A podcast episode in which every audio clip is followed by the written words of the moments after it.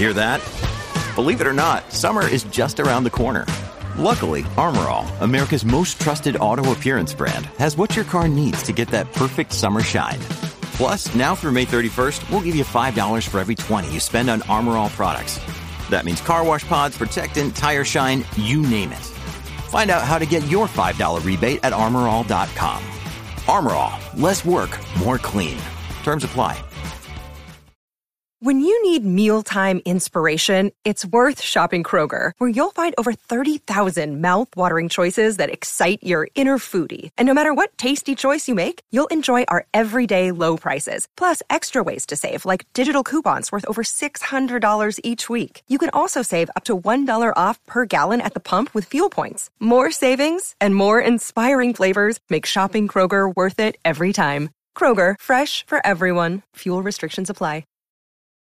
From sponsoring cultural events to partnering on community projects, creating youth programs to supporting first responders, at MidAmerican Energy, caring about our community goes beyond keeping the lights on. It's about being obsessively relentlessly at your service. Learn more at midamericanenergy.com slash social.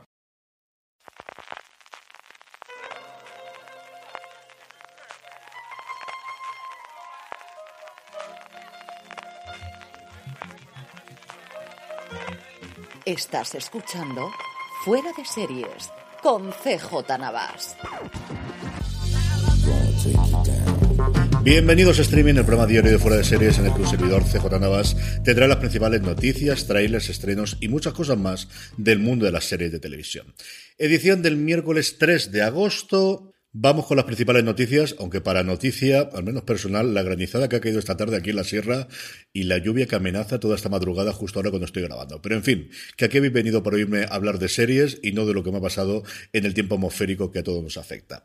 Empezamos con FX, será su día en la TCA, en el tour de verano de la TCA, de la reunión que ya sabéis que se realiza dos veces al año, una en verano, evidentemente, y otra en invierno, de las diferentes, sobre todo cadenas, aunque también de vez en cuando va alguna productora, que presenta sus novedades ante unos 200 periodistas aproximadamente de Canadá y Estados Unidos que están presentes o lo estaban, porque este iba a ser el primer TCA presencial después de dos años, como todos podéis entender, y finalmente, por la proliferación de la última variante en California, se decidió, después de la retirada de un montón de gente, empezaron a caer las cadenas una detrás de otra, así que fundamentalmente la cosa se va a hacer de forma online.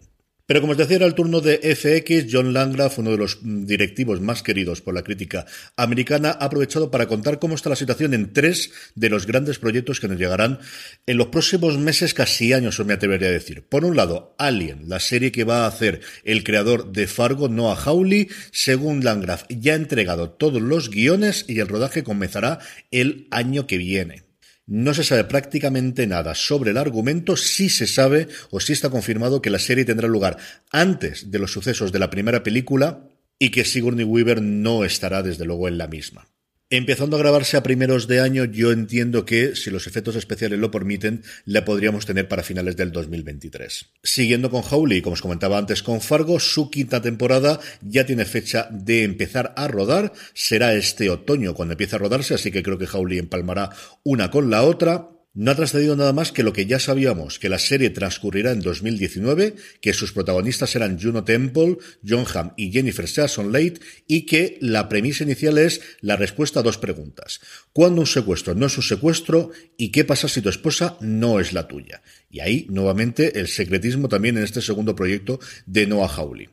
Y por último, Shogun, la serie basada en la novela de James Clavell, está ambientada en el Japón feudal, nos traza la colisión de dos hombres ambiciosos de diferentes mundos y una misteriosa mujer samurái.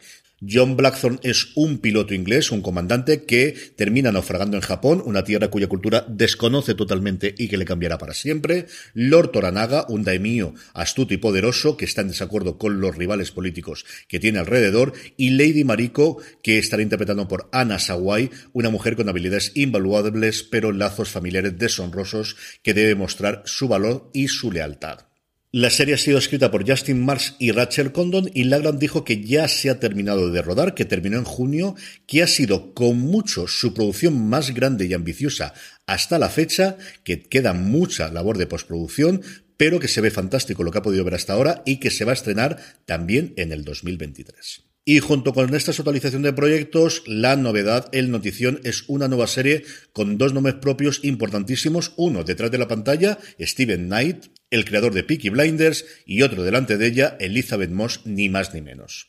La serie se llamará The Veil, el velo, y se nos presenta como un thriller que explora la sorprendente y tensa relación entre dos mujeres, una de ellas va a ser Elizabeth Moss, la otra todavía no lo sabemos, que juegan un juego mortal de verdades y mentiras en el camino de Estambul a París y de ahí a Londres. Una mujer tiene un secreto y la otra la misión de revelarlo antes de que se pierdan miles de vidas. ¿Se parecerá a Killing Eve? Pues la respuesta próximamente en sus pantallas. Y tres cositas rápidas más. Una, confirmación, aunque ya estaba dado por hecho, de la CW de que The Flash terminará en esta novena temporada, que además va a tener solo 13 episodios, así que disgusto para los fans, pero es el sino de todas las series de superiores de la CW, mientras se sabe cuál va a ser el futuro de la cadena, si finalmente se va a vender. A ver qué ocurre con todos estos personajes en HBO Max en los próximos años. Kit Harrington, que se suma a la fiesta organizada alrededor de Juego de Tronos. Para diciembre, es un gran evento, una gran Comic Con, por así decirlo, de Juego de Tronos que iba a realizarse en febrero, que se suspendió, que se va a hacer del 9 al 11 de diciembre en Los Ángeles, donde no solamente estará él, sino que ya estaba confirmado que iba a estar Daniel Portman, iba a estar Carsten Nine, iba a estar Jack Leeson, iba a estar Alfie Allen, pero evidentemente el nombre de Kit Harrington es, por un lado, porque es uno de los actores principales, y por otro lado, por la confirmación, la noticia inicial, pero la confirmación posterior de George R. R. Martin de que se está trabajando en ese spin-off de John Nieves. Así que para confirmar oficialmente que el spin-off está en marcha, pocos sitios mejores va a encontrar HBO, porque además los presentadores de la convención van a ser Jason Concepción y Greta Johnson, que son los dos directores, los dos presentadores del podcast oficial de Juego de Tronos. Jason Concepción lo hacía previamente con The Ringer junto a Mallory Rubin durante muchísimo tiempo. Fue de hecho el que moderó la mesa de la Casa del Dragón en la Comic Con y es un tío que yo llevo siguiendo muchos años y que me encantan las cosas que hace. Y por último, una de casting o de redondeo de casting para una de las grandes apuestas de Netflix para el año que viene, A Man in Full, la serie creada por David E. Kelly y Regina King, basada en la novela de Tom Wolfe del 98, ya contaba con Jeff Daniels y Diane Lane en los papeles principales, en un magnate inmobiliario de Atlanta, que llamarlo Charlie Crooker, que interpreta a Daniels, que de repente entra en bancarrota y tiene que defender como sea su imperio. Pues junto a Daniels y a Lane vamos a tener a Chante Adams, a la que dentro de nada podremos ver en A League of Their Own, esta reinterpretación de la película clásica que aquí en España se llamó Ellas dan el golpe, que nos trae Prime Video dentro de nada, a Tom Pelfrey, al que hemos visto recientemente en Ozark, a Sarah Jones, a la que disfrutamos, como todo disfrutamos mucho con Para toda la humanidad, y por último, William Jackson Harper, el protagonista de The Good Place, y que en la actualidad tiene una serie en Peacock llamada The Resort, que está muy bien, y aquí nos sirve para hacer la cuñita clásica de a ver cuando nos llegan estas series a España, por favor, que de una vez nos den la fecha de llegada de Sky Showtime a España. Woodhouse Nissan offers a variety of SUVs and crossovers to fit your lifestyle. Whether you're looking for an SUV with high towing capability or a crossover with all wheel drive, you can expect a variety of safety features, plenty of seating, ample cargo space, and innovative design to tackle virtually any adventure. Explore the Nissan lineup of SUVs and crossovers featuring Rogue, Rogue Sport, Kicks, Murano, Pathfinder, and Armada. Visit one of our two Nissan locations or shop online at woodhouse.com.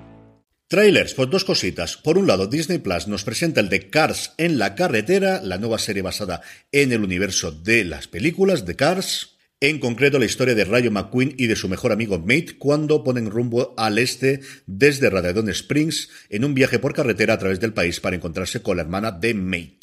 La serie se estrenará en Disney Plus el 8 de septiembre, que por cierto es el Disney Plus Day, donde la plataforma promete ofrecer experiencias especiales para fans y suscriptores. ¿Qué quiere decir exactamente esto? Pues lo sabremos el próximo 8 de septiembre. Y el otro viene de la mano de Hulu, Legacy, The True Story of the LA Lakers, es decir, legado, la verdadera historia de Los Ángeles Lakers, la serie de 10 episodios dirigida por Antoine Fuqua, el director de Training Day o de The Equalizer, y que recientemente ha hecho bastantes documentales. De hecho, desde el 2016, casi cada dos años hace uno de ellos, el penúltimo sobre Muhammad Ali, pues bien, como os digo, el documental se sumará a esta ola reciente que hemos tenido de recordar a los Lakers del Showtime y a los Lakers también más modernos, porque aquí vamos a llegar hasta nuestros días, hasta el último anillo de los Lakers en el confinamiento. La diferencia con Tiempo de Ganar y también de Me llamo Magic, el documental que hay alrededor de la figura de Magic en Apple TV Plus, es que en este caso la serie ha contado con la producción ejecutiva de Ginny Bass, la hija del doctor Jerry Bass y que es la actual directora de los Lakers después del fallecimiento de su padre. Y eso ha permitido tener a todo el mundo que han querido entrevistar, a Jerry West, a Phil Jackson, a Pat Riley, a Karim Abdul-Jabbar, a LeBron James, a Magic Johnson y también declaraciones de Kobe que, que nos harán saltar más de una lagrimita sin ningún género de dudas. La serie se estrena en julio, el próximo 15 de agosto, a ver si Disney Plus no la trae próximamente por nuestro país. En estrenos, dos cositas, hablando precisamente de Disney Plus, segunda temporada de Wu-Tang An American Saga, esta serie de ficción sobre el mítico grupo de hip hop americano, y HBO Max vuelve a anunciar el estreno de la tercera temporada de Tuque Berti, porque ya sabéis que los estrenos de HBO Max en España, pues a veces son y a veces no son. Y por último, la buena noticia del día, Showtime ha encargado un piloto de una comedia, se llamará Mason, estará interpretada por el cómico Nathan Min, que se nos presenta como una comedia surrealista sobre un hombre callado llamado Nathan, cuyo nombre confunden habitualmente con Mason, pues hombre, depende de la pronunciación como sea, pero vamos, sí, se ve que Nathan Mason podría ser. En fin, que busca conexión en un mundo muy estridente. ¿Y por qué es la buena noticia del día? Porque los directores de la misma van a ser Daniel Snyder y Daniel Kwan, es decir, los Daniels, los responsables de la película indie de sensación de este año, ese Everything Everywhere All at Once, llamada aquí en España Todo la vez en todas partes, que pude ver el otro día y que es una absoluta y total locura, me lo pasé muy bien con ella. Para los aficionados a las historias de ciencia ficción y a las cosas raras en pantalla, porque tenéis que verla, de que es muy divertida y Michelle Yeoh está que se sale, bueno, en general todos los actores, la verdad es que está todo el mundo muy, muy, muy, muy bien. Hablando, por cierto, de películas alucinantes, no creo que sea el primero que lo vaya a recomendar, pero si no habéis visto RRR en Netflix, buscad tres horas. Si no sabéis nada mejor, poneros delante de la pantalla, lo más grande que la tengáis, RRR. De verdad, hacedme caso. Con esto terminamos por hoy, gracias por escucharme, volvemos mañana con streaming. Recordad, tened muchísimo cuidado y fuera. Drive and 124th Street.